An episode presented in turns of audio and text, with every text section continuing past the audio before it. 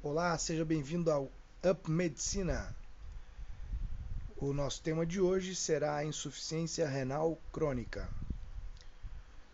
É, como usualmente, vamos falar um pouco, bem resumidamente, bem pontualmente, sobre a definição, os sintomas, as causas, os fatores de risco, o, como chegar ao diagnóstico, os meios auxiliares a esse diagnóstico e o tratamento dessa enfermidade.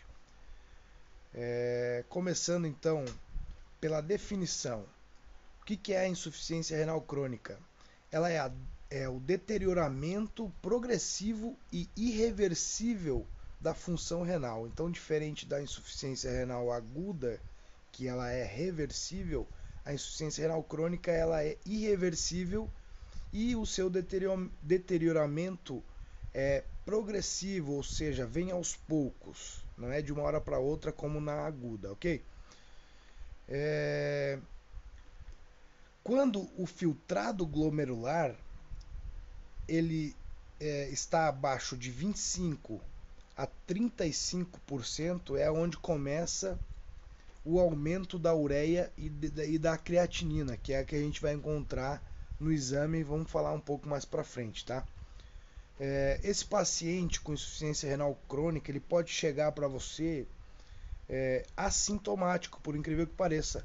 Ou ele pode apresentar aí alguns sintomas, como um edema, hipertensão, poliúria, anúria, tá? Quando a anúria for menor do que 15%, tá? É quando começa, é o, se dá o início da síndrome urêmica.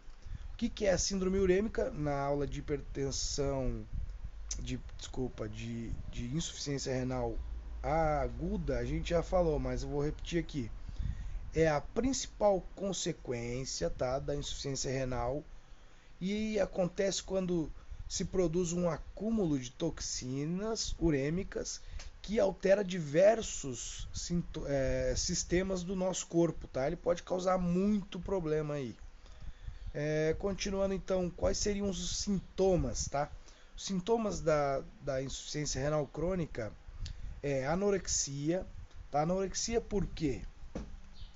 Porque a perda, é, é no caso, a insuficiência renal, ela é, ocasiona uma perda da homeostase do corpo, tá? E essa perda da homeostase, ela vai interferir em vários sistemas do corpo e repercute aí é, no estado nutricional do paciente, tá?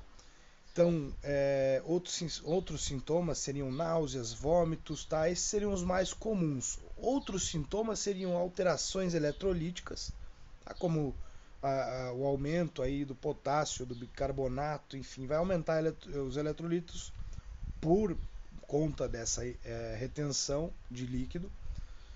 É, é, a manifesta é, pode acontecer também de ter manifestações cardiovasculares, como hipertensão, por exemplo.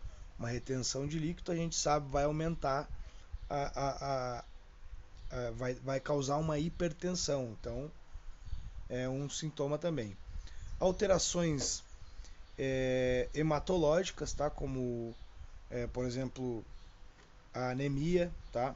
Que, enfim, é, pode ocasionar também alterações osteomusculares, é, como a osteo, osteodistrofia renal.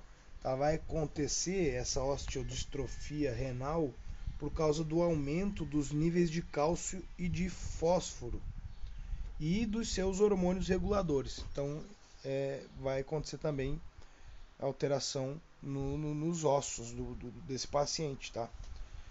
É, alterações dermatológicas como palidez e coceira, tá? Palidez, a, a, coceira nesse caso seria também pelo acúmulo aí de eletrolitos e talvez aí não, não se tem muito certo, mas pela liberação de histamina.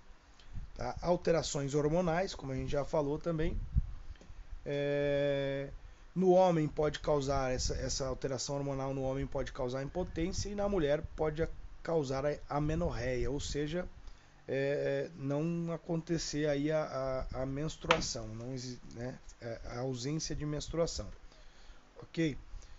É, as causas, tá? As causas seriam a, a hipertensão, tá? Uma hipertensão ela pode causar dano nos vasos sanguíneos do rim, né? Uma hipertensão contínua aí, causando uma insuficiência renal crônica, né? Aos poucos ela vai causando esse dano. A diabetes também, a, a hiperglicemia, uma diabetes descontrolada, ela pode também é, vir a causar uma, uma insuficiência renal crônica por conta da nefropatia diabética, né? É uma glomerulonefrite, tá? Uma inflamação nos, nos néfrons e uma poliquistose renal, que seria uma doença hereditária, tá? Que forma cistos no rim, então causando essa insuficiência. É, temos também os fatores de risco, tá? que, que seriam os fatores de risco? A hipertensão, a diabetes, uma idade é, elevada maior a 60 anos, tá? enfermidades cardiovasculares podem ser fatores de risco e pacientes que receberam aí o transplante renal, tá? É, o diagnóstico ele é clínico, tá? É, se baseia aí como na, na, na insuficiência renal aguda também é, se baseia no exame físico e na história clínica. O que, que a gente vai procurar aí na, no exame físico? Edema, algum edema né, no corpo, principalmente nos membros inferiores. É, na punho percussão né, desse exame físico, ela vai ser positiva. É, no interrogatório, essas que, existem algumas questões, é, além de todas as outras da história clínica do interrogatório, a gente vai é, é, pontuar essas que seriam qual é a quantidade de urina que esse paciente elimina por dia, se ele precisa ou não fazer força para urinar, para urinar e se tem alguma outra enfermidade de base. É, os meios auxiliares do diagnóstico seriam os mesmos também da insuficiência renal aguda, que seriam é, medir a produção da urina, é, fazer um, pedir um exame de urina, tá? É, nesse exame de urina, a ureia e a creatinina vão aparecer baixa por conta da retenção, né, da não eliminação é, desses produtos. E por outra parte, o exame de sangue vai aparecer a ureia e a creatinina alta, porque se ela não é eliminada, automaticamente ela é retida no sangue. É, Outros exames seriam os exames de imagem, como ultrassom e tomografia. Né? Vai aparecer nesse exame a gente vai encontrar o, o rim diminuído, né? tamanho menor, e a biópsia para descobrir o que está acontecendo e, e, e que tipo de lesão está causando esse dano. O tratamento ele é importantíssimo que seja precoce. É, Importante também que o paciente diminua o consumo de sal, proteínas, fósforo e potássio. E nesse caso a gente vai ter aí uso de fármacos do tipo é, que vão proteger protetores aí da função renal, que são os IECAS, tá? os inibidores da enzima convertidor, convertidora de angiotensina, e os corretores eletrolíticos, que seriam os, os quelantes de fósforo e quelantes de potássio, esses usados aí na fase terminal. E os corretores hormonais, que seriam a vitamina D.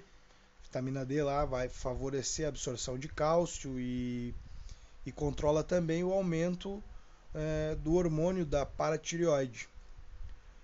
É, e também vamos usar eritropoetina, que estimula lá a produção de células vermelhas. E é, esse paciente ele automaticamente vai, vai estar em diálise já, né? No, no, começo, então se insuficiência renal crônica, automaticamente o paciente já vai estar em diálise. É, sobre insuficiência renal seria isso. Espero que vocês tenham gostado e um forte abraço.